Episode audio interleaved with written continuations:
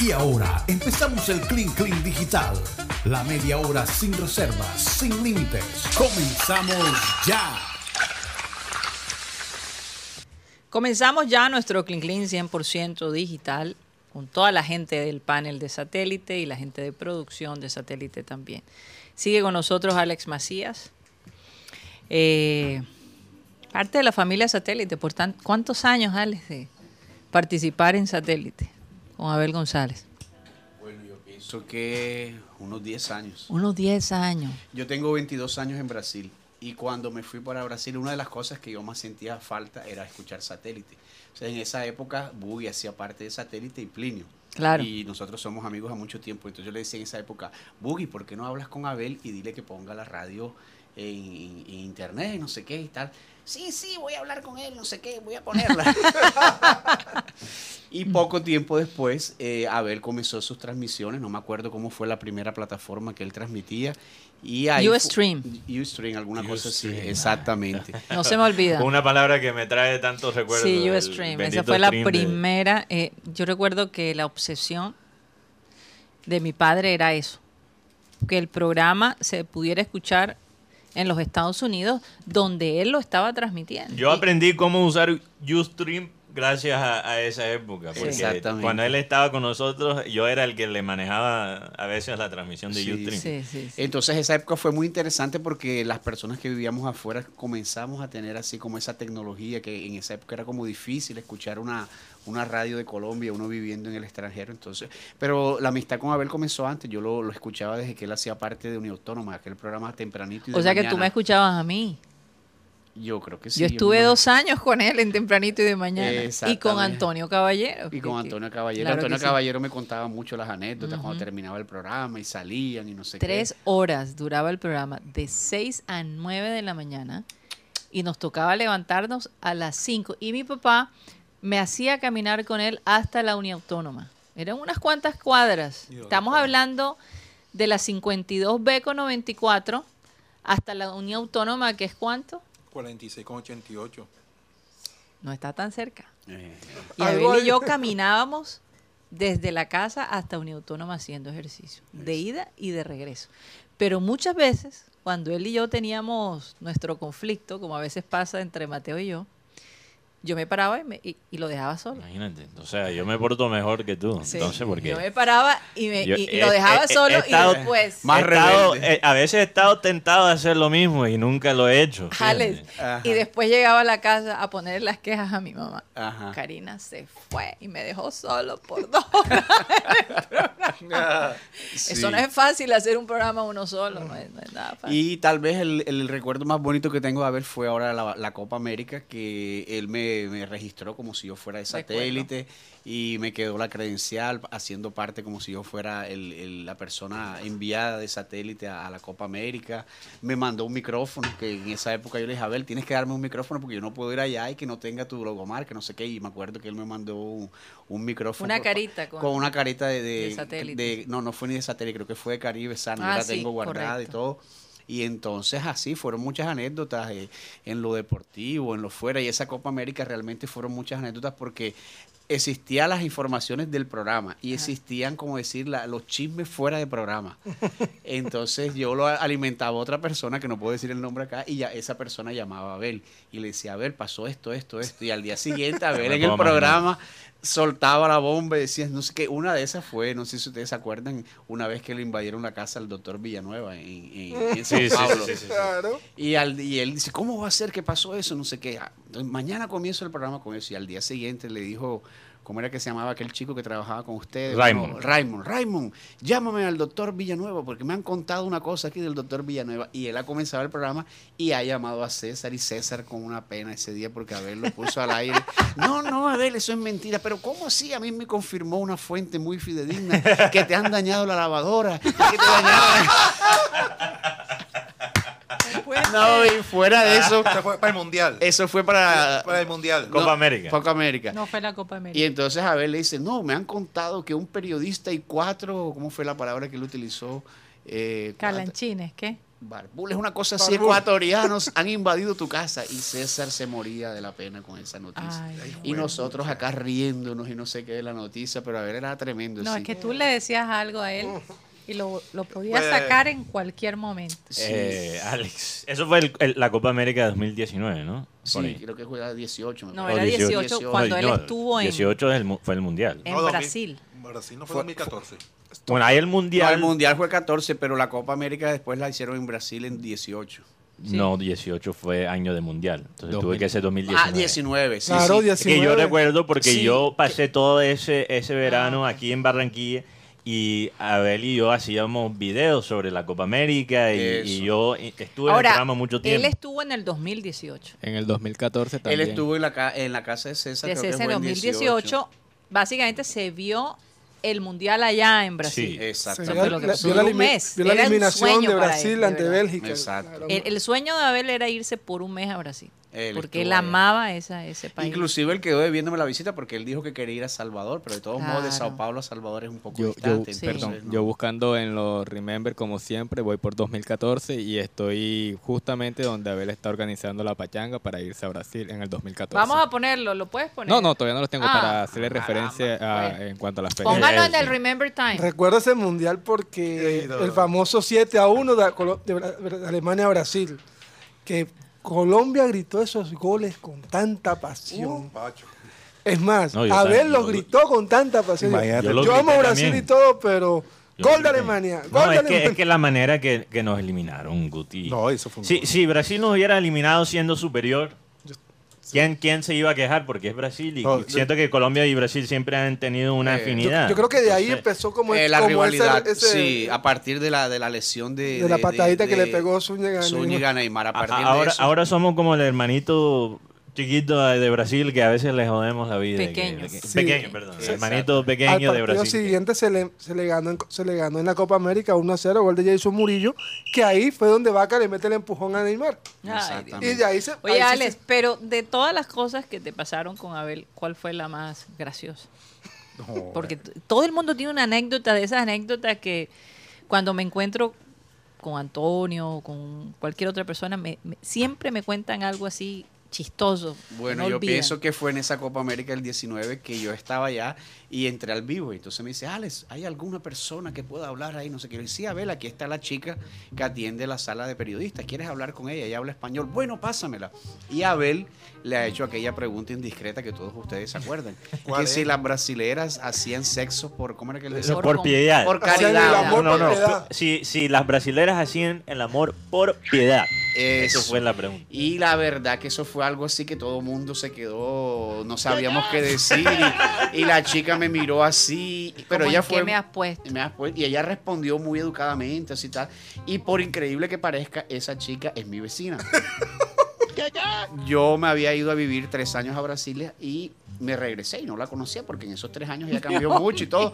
Y un día que voy allá, la, la mamá fue a mi casa a pedirme algo y yo la veo. y yo, Yo te conozco a ti. Y ella me dice, ah, yo también te conozco. Y le dije, tú no fuiste a aquella chica que estabas allá en la Copa América, no sé qué, que un señor te preguntó, ay, sí, aquel señor, no sé qué, que me tocó ponerlo en su sitio, que no sé qué. No, era tremendo. Ah, Mira, a veces eh, mis amigas iban al, a la casa y entonces él las entrevistaba sin que ellas se dieran cuenta. Y le sacaba todos los chismes y los trapitos sin que ellas se dieran cuenta. Una cosa increíble. Y otra anécdota que ustedes se acordaron ahora que fue con la esposa del doctor Villanueva. Ay, Eh, Ella era carioca y supuestamente era zafata. Entonces que llegó al programa y le dice, no, a ver, te presento aquí a mi esposa, no sé qué. Ah, sí, pero ven acá, me han contado que las chicas brasileras piden amor por caridad. Entonces César se puso todo así, no, no, a ver, no, no, no, ella no, no sé qué, y no sabían qué decir. Ah, bueno, solo las de Río. En- Entonces dice, De ellas de Río. son las de Río. Ah, sí, pero es que ella es de Río, Abel. No, no, perdóname, eso debe ser las muchachas, las azafatas. Las azafatas. Abel, pero ella también es azafata. No sabe Vamos a un corte comercial. Vamos a un corte comercial. corte comercial. No, no, no. No, las eh, cosas. Y ese, nosotros hemos tratado de buscar eso y no lo hemos No podido encontrar encontrado. porque creo que todavía eso estaba en US Stream. Yo creo que eso fue pre-YouTube, pre-YouTube, sí. no posiblemente. Yo creo Sí, que eso todavía fue en la época de Ustream. nada, y no- no Y lo que pasa es que, eh, como ustedes recuerdan, lo de Ustream se transmitía, pero no se quedaba arriba. Uno no, no puede encontrar esos videos. Oye, pero hay que hacer la transición, Karina, creo yo, a la selección Colombia. Bueno, pero antes yo quería explicar porque en programa satélite Sí. yo hablaba del anuncio eh, De la NFL. de la NFL, eh, del hecho de que Rihanna va a ser el espectáculo central del Super Bowl. Y yo vi el documental de Jennifer López, que mucha gente lo criticó y dijo, ay, Jennifer no quería compartir escenario con Shakira, no quería... No, yo me di cuenta cuando vi el, el documental que ella decía, ¿por qué a nosotros los latinos nos van a hacer compartir dos mujeres que manejan un imperio musical de alguna manera? eh, ¿Por qué nos van a poner las dos? Pienso que es, es perder un poco la capacidad que cada una tenemos. Casi siempre, y si tú te has dado cuenta, invitan a una- un cantante y sus amigos y un grupo de personas al quien ella, junto con la NFL, aprueban que formen parte del show. Pero estamos hablando de dos divas de la música. Compartir escenario. Claro, no había, no había más eh, eh, cantantes ni nada al respecto porque las dos se lo llevaban todo. Sí. Sin embargo, el show ha sido o fue tan espectacular que no lo han podido superar. Yo, yo eh, no estoy de acuerdo Hasta cierto con- punto no se equivocaron. En ese López. momento, cuando a, a Jennifer López se los propusieron, Mateo, ella sintió como se tú sabes, cómo se siente la persona que es inmigrante.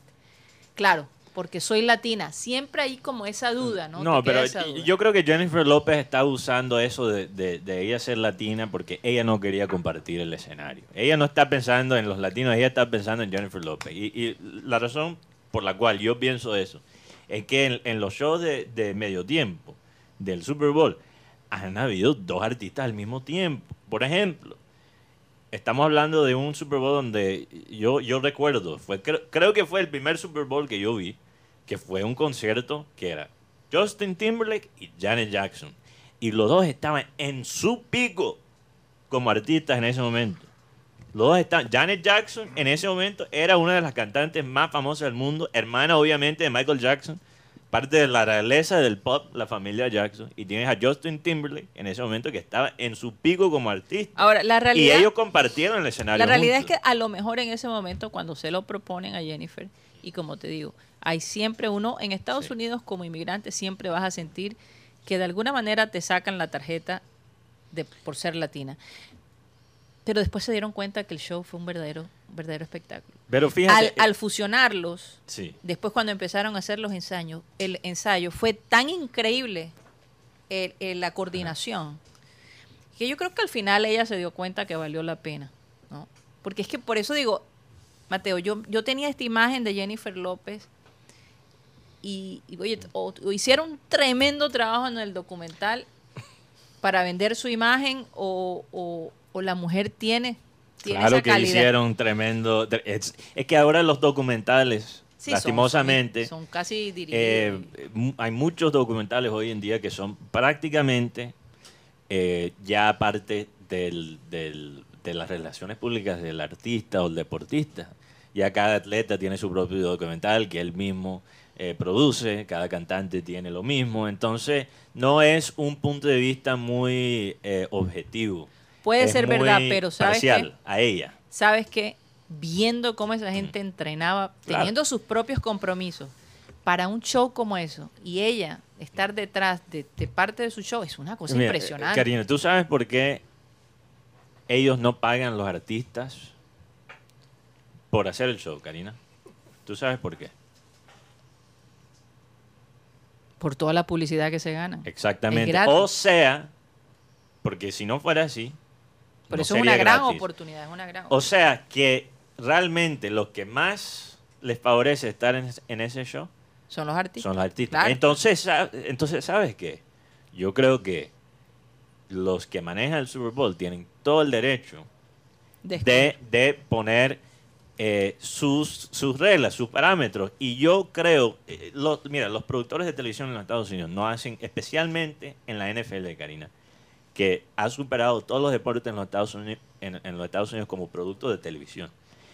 O sea, el departamento de, de marketing de la NFL y cómo presentar no, su producto como televisión, eh, ellos son ahora mismo, en cuanto al deporte, los expertos en eso.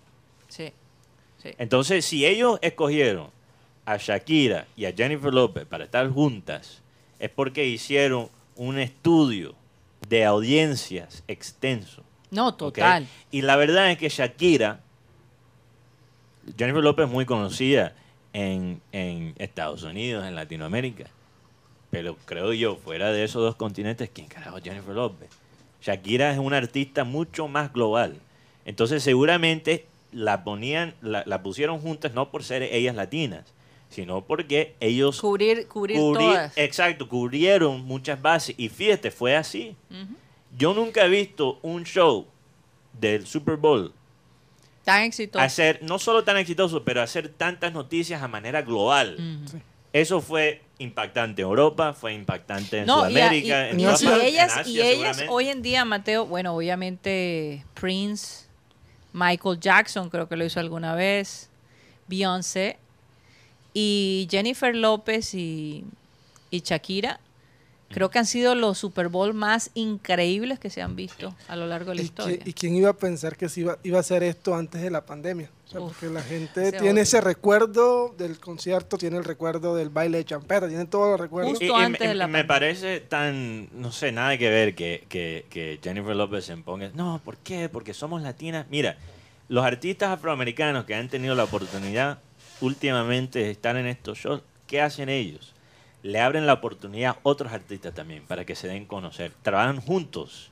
Mientras que el latino, y no solo los artistas latinos, pero los latinos en general en los Estados Unidos, entramos, muchas veces entramos a los Estados Unidos y queremos joder al próximo latino que entre. Los cubanos Bueno, entran a, a Estados Unidos, por mucho tiempo entraban con la ciudadanía gratis y se, registraron como republicanos y, y son anti-inmigrantes, siendo ellos inmigrantes. O sea, hay esa tendencia a veces con los latinos de entrar por la puerta y Ahora, fíjate, Shakira no ha sacado un documental de su vida. Y no creo Sería que lo mil veces necesite. más un interesante. Documental de Shakira se la, se la llevaría toda. Imagínate si Oye. ahora, hoy en día Piqué está mareado porque la última entrevista que dio Shakira la semana anterior a la revista esta española, Hola. No, ella, él, L, él, L. él, Él- él- no está de acuerdo que haya salido Shakira. O él, creo que se dice él. Él, él no está de acuerdo que Shakira haya salido en esa entrevista a hablar, manifestar lo que dijo. Está tan mareado el hombre que mejor dicho que... Pero ¿qué fue lo que dijo Shakira? No, que a raíz de todo, eh, ella le dio la oportunidad a Piqué y, y, o sea, se jugó todo por estar con Piqué. Tanto así se mudó para España. dejó su, su carrera, la puso a un lado Para apoyar a Piqué. Que, que en ese momento Piqué estaba apenas tomando sus primeros pininos. Y Pero algo dijo de Clara Chía, ¿no? de que era chilla. Todo, ella, ella, ella no manifestó nada con respecto a la a su nueva pareja de, de Piqué, pero lo que sí dijo es que a través de la música ella se refugia. No, Y- y, y y- ella y- sigue teniendo carrera Esas, mientras le- Piqué- esas letras del próximo disco de Shakira van a estar... No, De Eso va a estar bueno. Por otro lado, por otro lado, este, perdóname, pero Piqué en unos años ya nadie se va a acordar de él. No, yo, yo creo Y ella seguirá su legado. yo creo que nadie se acuerda tanto de Piqué ahora. Bueno, No, No, lo digo porque en el fútbol todos para mortificarlos en, los- en los estadios. Se la le, recuerdan. Le, le, le cantan- le gritan el... co- Le gritan el Waka. Le gritan el Waka. o, o hip, hips don't lie. el Waka porque fue donde se conocieron, en Sudáfrica. Eh, Pero mira que hoy est- estaba viendo algo ahí, como siempre, con- aprendiendo con Mateo, se le pegan las teorías conspiratorias a uno ahora. La Ah, sí, ahora hubo, le vas a echar hubo las un, oye- hubo un internauta que estaba buscando el nombre del estadio, del estadio donde va a jugar la final del Mundial. Ajá. Estadio Lusail de, de, de Qatar. Y puso Estadio Lusail, próximos eventos. Y se ha encontrado con la final, Brasil-Francia. Sí. Tenemos la imagen, Tots. ¡Dos! Sería interesante. Oye, ¿tú te final. imaginas si, si Google se volvería el, el, el, pul- el pulpo, no? Lo, que, pasa es que lo que pasa es que para mí Pero cuando- esa es la final más probable. Tenemos la imagen en este momento. Domingo Ya, 18 de eh, la- la, diciembre. empresa no se había pronunciado, pero al revisar tú ahora nuevamente el sitio, ya no encuentras esos nombres. Ahora, a mí me encantan las teorías conspiratorias, pero yo te puedo quizás explicar Hay una por qué salió eso. Muchas veces internamente, cuando tú estás preparando para eventos que, que no que todavía no, no, no, eh, no No- se han no- definido, tú pones algo, eh, ¿cómo se diría eso en español, Karina? Algo eh, placeholder. ¿Cuál, ¿Cómo se dice esa palabra? Algo probable. Sí, como algo para... mm, eh, algo temporario en el Te- sistema. temporal, Temporal. sí. Temporal, algo temporal en, en el sistema para después reemplazarlo y vas actualizando las cosas ya con los resultados. Entonces seguramente internamente ellos pusieron Brasil y Francia porque es una final bastante probable y después lo cambiarán. Sí, a- lo que, sí. No, que ya, ya quitaron el quitaron el Brasil-Francia. Ahora aparece solamente la final del Mundial y el nombre, el estadio. Es el 18 de Sí, diciembre. domingo 18 de diciembre, señores. Eh, Seguramente, Oye, fue, a ser- un, va a ser seguramente fue un error ahí de un practicante y ahora la gente está pensando que ya la final está... Mateo, ¿tú te imaginas, por ejemplo, en Estados Unidos, eh, en diciembre, en, al- en muchos de los estados, por supuesto, está nevando en Eh, esos en días. invierno. Eh, acá tenemos la brisita de diciembre, el ambiente de Navidad y encima el Mundial. Entonces, es una locura. Y los jugadores en el mejor estado físico. Eso. porque llegan con competencia. Exacto. Ahora, si queremos hablar de teorías conspiratorias, Tírala, Mateo. yo tengo una buenísima, buenísima. Lunes de teorías conspiratorias. Pero ¿sabes qué, Karina? No, no, ok. No la vas a tirar. Vamos a un corte comercial, no sé. Vamos a un corte Y comercial y ya regresa.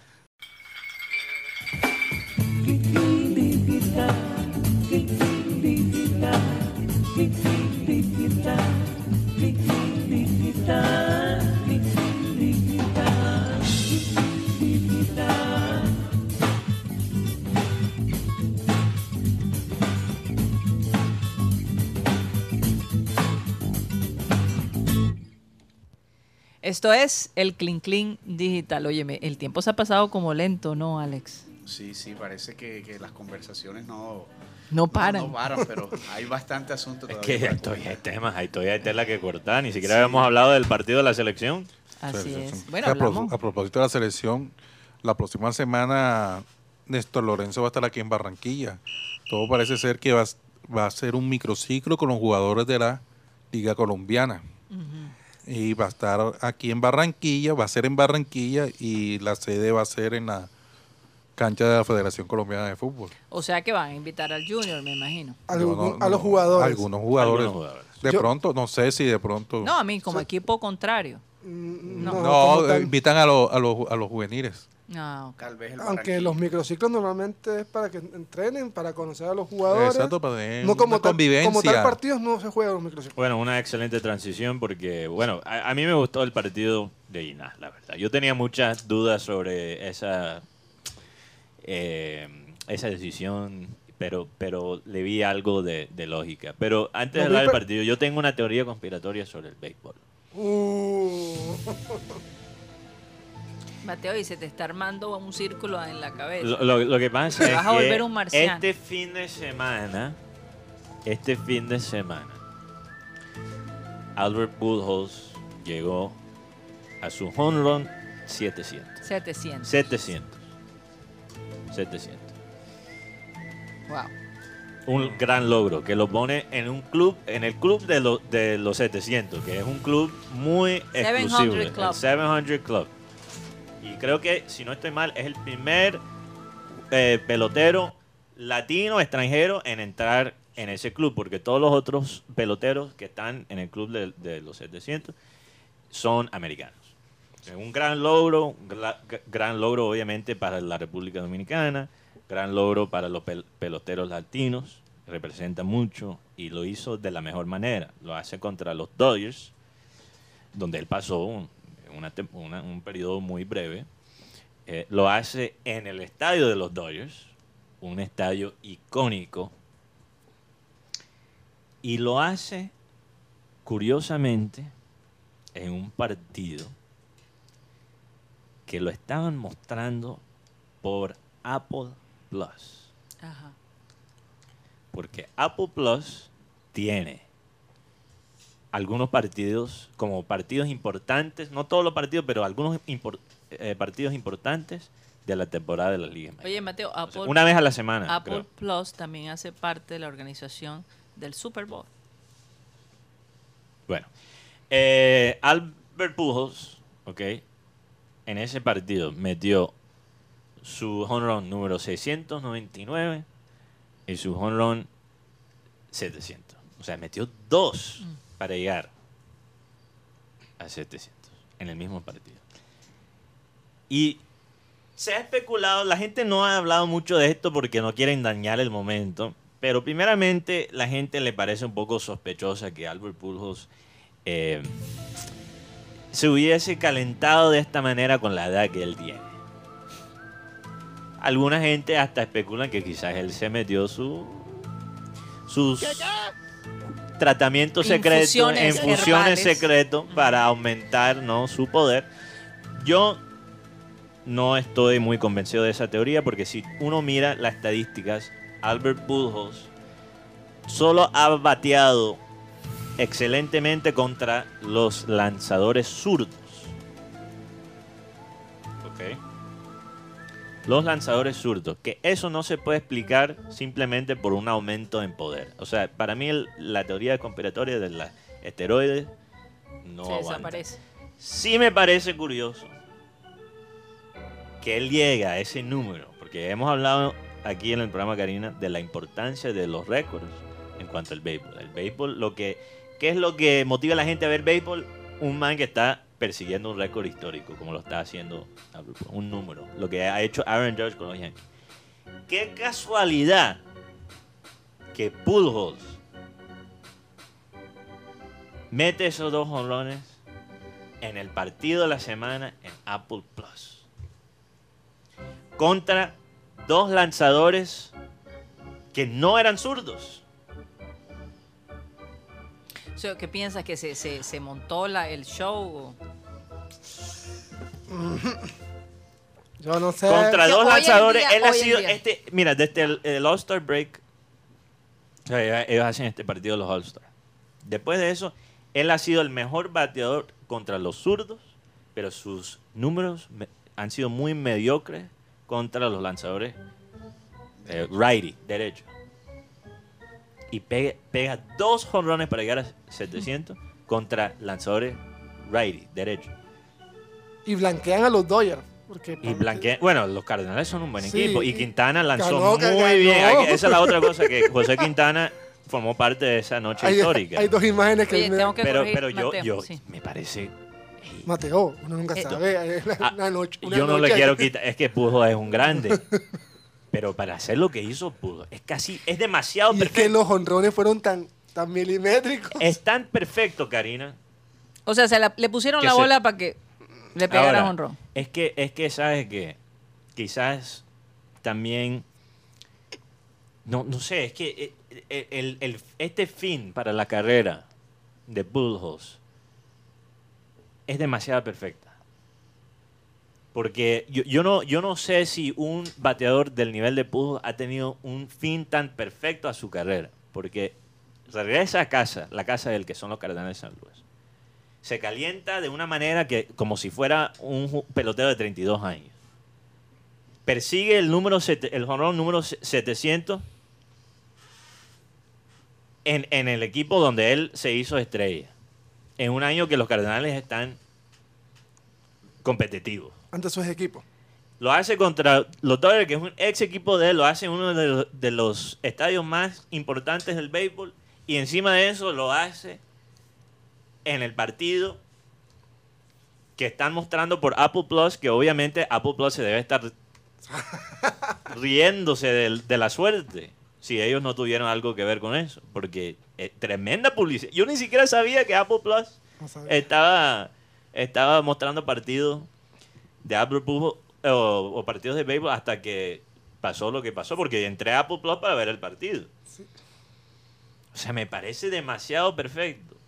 O, o fue planeado, o realmente así es la vida. O, o así es la vida, porque estamos viendo uno de los momentos más históricos del béisbol en los últimos 20 el años. primer latino que llega, como dijiste ahorita, lo estaban Han Aaron, Beirut y el señor Bones. Bueno, ya me desahogué del béisbol. Ya. Sí, la, la cara de Dave Roberts cuando hizo el segundo honrón Pujol. Y que, lo celebró y anda, si este, este ya no, está- no hace parte de mi equipo. Si yo fuera un gerente de Apple, Necesito. yo les preparo un maletín negro para los lanzadores de los Dodgers. No. Tírale, un- tírale uno, uno suavecito al viejo. Ya están, clasifi- ya están clasificados. Tírale uno suavecito. Ya están clasificados, ya que hoy. Ya, ya, ya. Los Dodgers, que, lo- a los Dodgers, ¿qué les importa ganar cuando ya están sobrados, ya están en los playoffs? No sé, no le importa eh, No, Mateo, tienes que escribir. perder un partido. escri- escribí un texto sobre eso. Dice que apareció el hombre del maletín. La historia que no se vio de los dos honrones de Pujols. Oigan, eh, cambiando de, de frente, la cosa en, en Cuba y en la Florida está bastante complicada con este huracán Ian. Aparentemente ya en Tampa eh, comenzaron las evacuaciones del área porque se espera que este huracán llegue al grado 4, que no es fácil manejar. Lo interesante es que no va a pasar por la ciudad de Miami, sino más arriba, más como en el centro de la, Florida. Y entonces sí, eh, los estados de Georgia, imagino yo que se van a ver afectados. Es fuerte, la gente cuando, cuando dicen viene un huracán, es la locura. Los supermercados eh, no dan abasto, la gente se lleva todo el agua posible, toda la comida en lata posible. Y cuando ya la cosa pues es, es eminente, imagínate. Sin embargo, pues muchas veces te quedas con todo comprado, porque es que el huracán coge, te tira para Uno otro nunca lado. Uno, no- uno nunca lo sabe, pero te toca prepararte. Te toca prepararte con eh, tener velas, linternas, batería, en fin. Pero Karina, yo, yo estaba escuchando un podcast esta mañana de un programa que es casi, yo, siempre digo que es casi como el satélite de, los Estados Unidos, un programa que se hace en Miami, antes era parte de, de E ESPN, ahora ellos están independientes.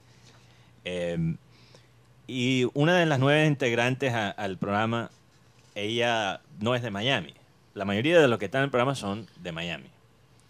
Y ella no. Ella viene, ella se creció en otra parte, trabajaba en Nueva York y se mudó a Miami. Entonces ella todavía está como Adaptándose. adaptándose, ya tiene como más de un año en Miami y ella se está adaptando. Y hoy ella estaba hablando precisamente del susto. de, que- de- de ella prepararse con tanto tiempo para la, la posible tormenta que puede pegar en Miami. Y todos los que están ahí, que son de Miami, se están riendo de ella. Porque e- ellos estaban diciendo que los que realmente son de Miami no preparan sino al último momento. Porque los que ya han vivido por muchos, muchas temporadas de huracán saben que eso puede cambiar de cualquier minuto. Entonces, ¿Y qué pasa después? Uno se queda con todas las cosas y nunca, llega nunca Sí, pegó Mateo, pero tú vas a salir a comprar y ya no hay nada. Ya no hay Prevenido, nada. O sea, hay que ser tienes, prevenido. te, te- te Sí, toca- pero yo- ellos simplemente le explicaron a ella cómo realmente manejan las cosas las personas que saben cómo. Y yo te digo, la primera vez que viví en Miami, así fue. Ya después la segunda vez, este, espera, vamos a comprar algunas cosas. Y al ya de- último momento. Este, ahora, seguro que no va a pasar y nunca en el tiempo que vivimos allá llegó a suceder un huracán. Pe- Pero tú sabes por qué yo creo que, que la gente de Miami hace eso. Es que el estrés de, de- de sentir que va a pegar el huracán es tanto que es mejor estar como si nada. Como si no existiera el huracán. Y al último momento reaccionar si es Porque necesario. es que Miami tiene eh, el recuerdo de Andrew, Sí. que se llevó Sí, hay un trauma un ahí. gran, una gran parte de, de- de- de la fauna y flora de, de- de- de la Florida. O sea, se acabaron eh, las playas, eh, las, Florida en general perdió cualquier cantidad de árboles. Una cosa impresionante. Y la devastación de, Sí. de- de- de- de muchas estructuras, ¿no?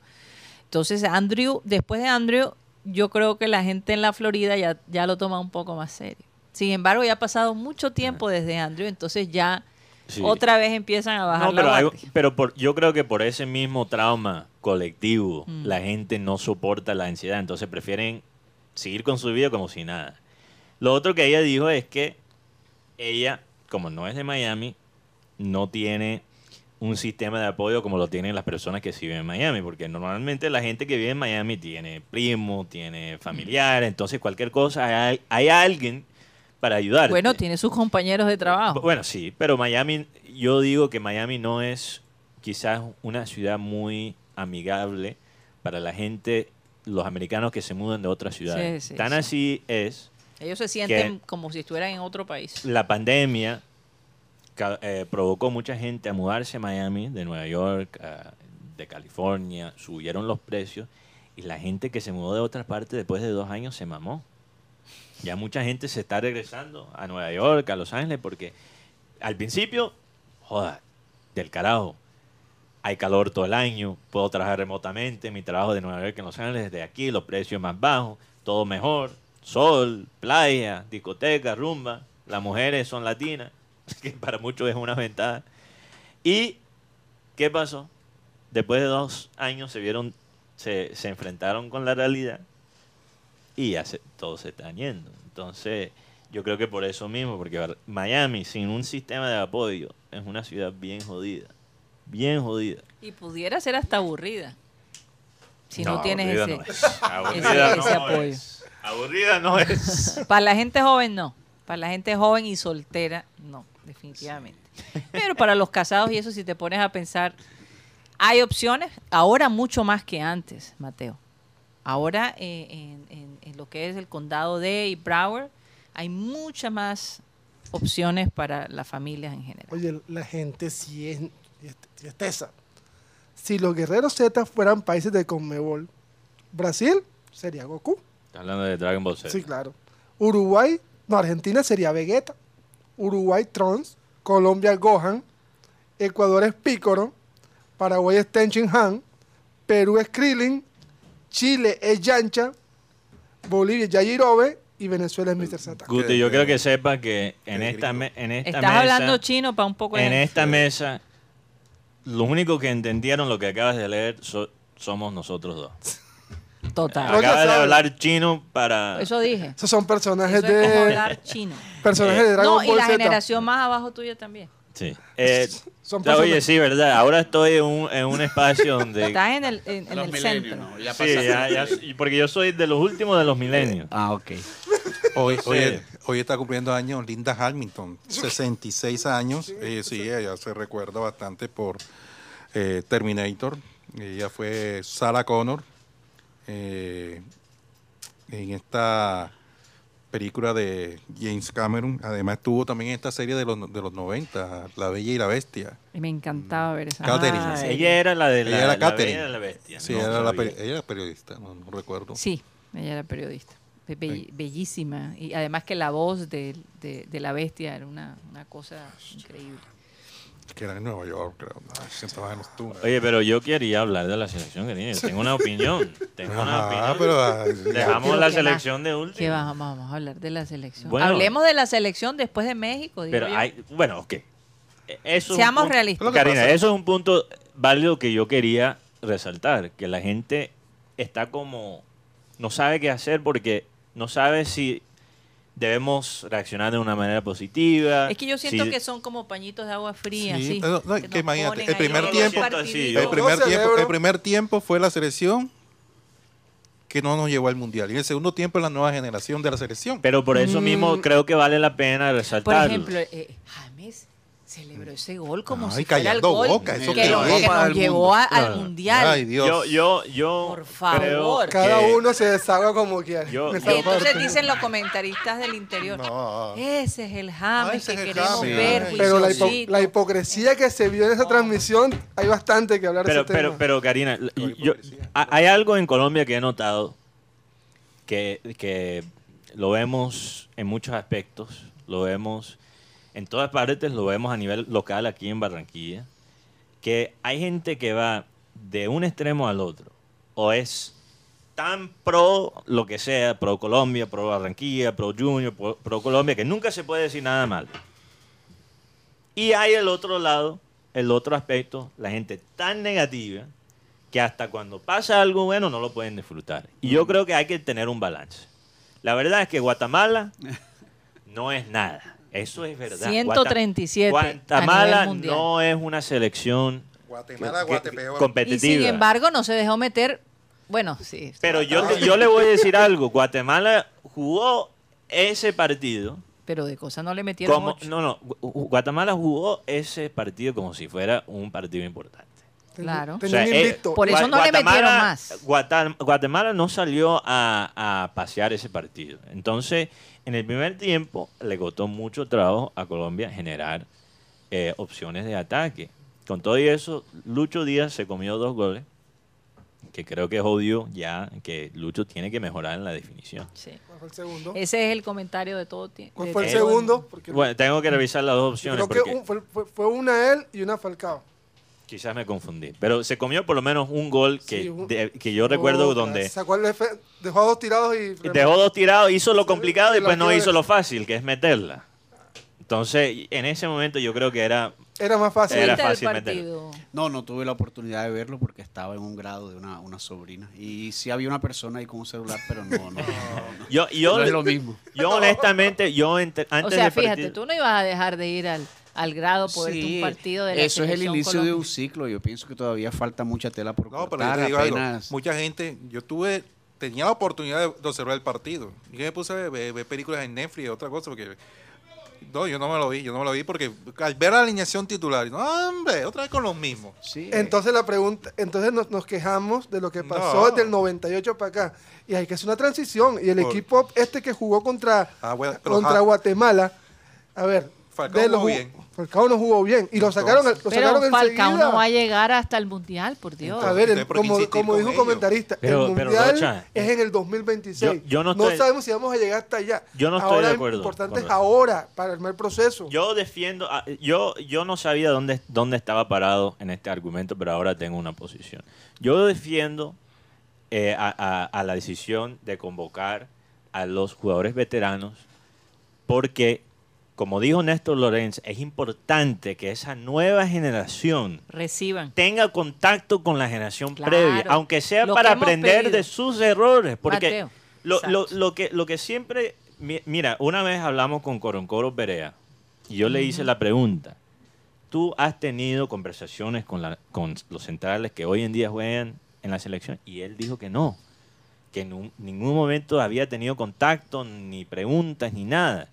Y lo que necesitamos para tener ese recambio y no sufrir lo que sufrimos en ese mismo periodo que menciona Guti, donde no fuimos a tres mundiales, es necesitamos conexión, transición entre las dos generaciones. Entonces yo respaldo completamente para un partido contra Guatemala que realmente no importa en cuanto a la parte competitiva, tener a los, los experimentados ahí para que ellos eh, tengan un efecto positivo sobre la, la nueva generación. Y yo honestamente no estaba muy emocionado por el partido de Guatemala, pero lo empecé a ver y me sorprendí de lo tanto que me entretuve especialmente en el segundo tiempo, porque muchos han dicho que no hay recambio en la selección, que no hay recambio, que no hay recambio y no hay recambio. Y en el segundo tiempo yo vi el futuro de lo que podría ser esta selección. Y, y yo entiendo que solo es Guatemala, yo lo entiendo completamente, pero la picardía con que se jugó, sea Guatemala o sea cualquier equipo, no me importa, la creatividad de ciertos jugadores como un Carrascal, Yasser. como Yasser, el pase que puso Yasser, No, de, de no mirar y, y- y desviar completamente, eh, esos son cosas de cracks, o sea, Colombia tiene futuro. Este es un Si hay- partido si hay, si hay una conclusión que se puede sacar de este partido, aunque sea un partido realmente no es un partido, no fue un partido trascendente, es que si, si, si se puede sacar una conclusión es que Colombia tiene futuro. Este es un partido trampa. O sea, si tú ganabas, ay, le ganaste a Guatemala. Pero si perdías, entonces no sirve. Entonces, este es un partido Exactamente. trampa. No, por eso tenían que ganarlo. No hay, o, O sea, no yo, me no me fijo en el resultado. Lo que quería ver era eso. Funcionamiento. Y fue la única razón pero- por lo que me vi el eh, partido. sí, el mismo técnico lo manifestó en rueda de prensa. Lo que pasa es que los muchachos golearon a Guatemala porque los viejos cansaron a la defensa de Guatemala. Te voy a contar. Entonces, no, le- no le da de pronto ese valor. Oye, No, tiene que ser equilibrado también. No, pero, pero no, no. Yo, Ese comentario. yo de- creo que es válido porque no, no, hay, eso lo dijo, No, lo eso eso dijo Néstor sí, Lorenzo no en la hay rueda que de prensa. inflar, no hay que inflar. Si él dice, eh, es que también hay que tener en cuenta que lo que él le está diciendo a la prensa no solo se lo está diciendo a nosotros, sino a los jugadores. Si él dice, no, definitivamente mejoramos con los jóvenes en el equipo, se tira en contra los veteranos. Estoy de acuerdo. Si él dice... tiene que estar políticamente si él- correcto. Y, y no solo eso, pero después los jóvenes se, Se inflan hinchan. demasiado y dicen, ah, no, esos viejos ya no sirven. Sí, eso es lo- Entonces él tenía que bajarlos un poquito. Él para- básicamente les dijo, los jóvenes necesitan a los maduros y los maduros a los... a los- Hay una-. Eso, eso es una manera inteligente. No esos técnicos que dicen, fulanito, no, es, ese Está muy- pelado está muy no está joven". bien, no está muy joven, no está entrenado, y sin pensar en el impacto tan grande que puede eh, ocurrir de manera psicológica y, y cómo acaba la confianza de los jugadores. Por Hay una- eso se necesita esa madurez en, el micrófono. Hay una persona muy importante aquí, se llama Marcelo Roffe. ¿Quién es Marcelo Roffe? El psicólogo. El psicólogo que estuvo con Peckerman del 2012 al 2015. Y nos, si recordamos, la mejor época de Peckerman fue esa época. Y ahora viene con Lorenzo nuevamente. Y lo otro, vi a dos jugadores que para mí ya son, ya son realidades. Luis Sinesterra es una realidad. Sí. Para mí, Luis Sinesterra ya no, es, ya no es el recambio de Cuadrado. Cuadrado es el recambio de Sinesterra. Y el señor Carrascal juega mucho. Ese pase, que, ese pase que le pone a Yacer Asprilla. Y el señor Dudamel, el comentarista, dice, tiene que hacerla más rápido, tiene que soltarla más rápido. Y pum, el pase que pone... Pero, pero tú sabes que, eh, Guti, eh, yo es interesante porque yo vi este partido, bueno, no les conté de, de cierta cosa en mi viaje de Cartagena, Oye, quizás lo dejo ¿verdad? para mañana, lo dejo Yo- para yo mañana. sí creo. aquí. Sí, sí. Bueno, yo, yo le quiero explicar. No, no, no, no. Las huellas de ¿Qué Cartagena. No, no, no, no, Yo quiero. Oye, joder, Alex, me acaba de meter en agua. Lo he desenmascarado. No, no, no, no. Yo. Ahora me toca explicar. Ahora me toca explicar. Eh, esta marca que tengo no es lo que tú puedes pensar. ¿ok? Lo que, me, lo que me pasó, hablando de los precios de Cartagena, Es el masaje de la morena. yo estaba en una playa, es que eh, la noche, nosotros llegamos el sábado y esa noche pegó tremendo, eh, Aguacero. tremenda- tremendo aguacero, tremenda tormenta. Entonces nosotros nos salimos realmente en la noche, tomamos en un apartamento en Airbnb donde nos estábamos quedando y ya, pasamos lo, lo más bien. El próximo día eh, estábamos en la playa eh, y allí, tú sabes, el plan típico de la playa, uno se siente, pide la comida. Ok. Ya me di cuenta de la nueva táctica de las playas de, de-. No, bueno, no sé si es nueva. Yo soy gringo, entonces quizás estoy atrasado. Pero tú pides uno, por ejemplo, yo pedí 10 onzas, ceviche 10 onzas. Y me trajeron el de 12. Y yo, este es el de 12, tienes que pagar el... No, no, no, señor, yo pedí el 10. O sea, yo voy a pagar el 10. Entonces yo tuve que, que pelear con los del ceviche porque yo pedí un ceviche. Y yo no sé si el cevichero contactó una bruja, una, un- si ellos practican santería o algo, no sé.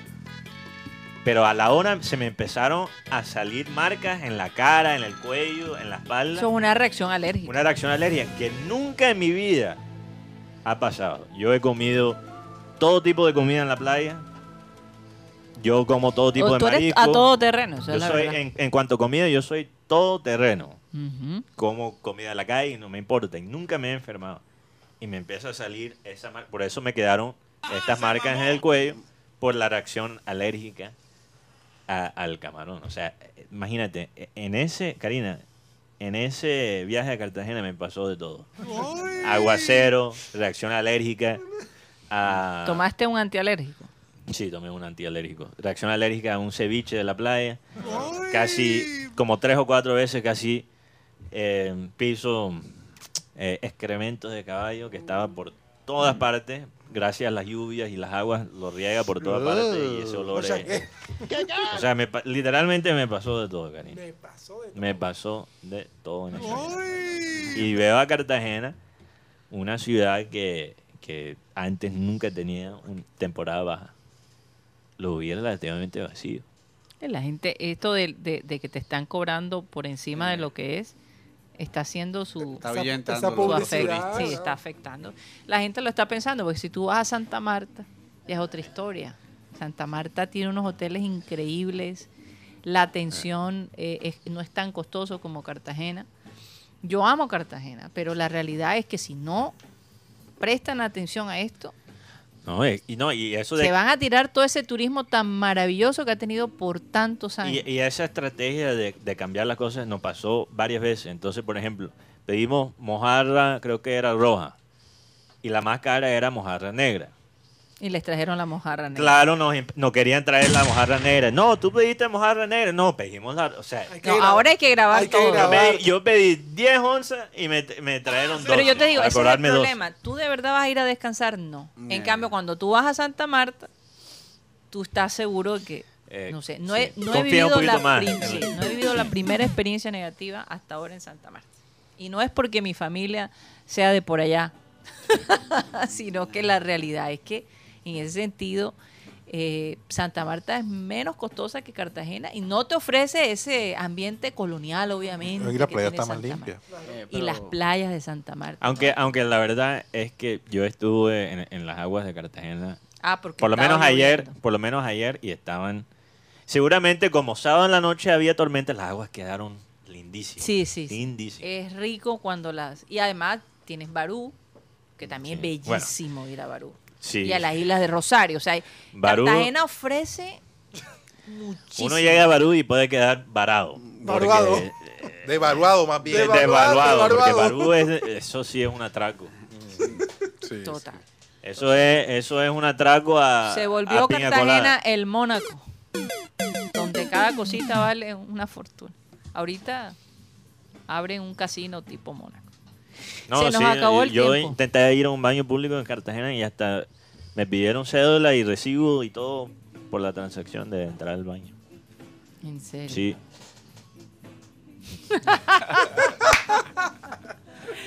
Bueno, Mateo, gracias por ese, ese aporte.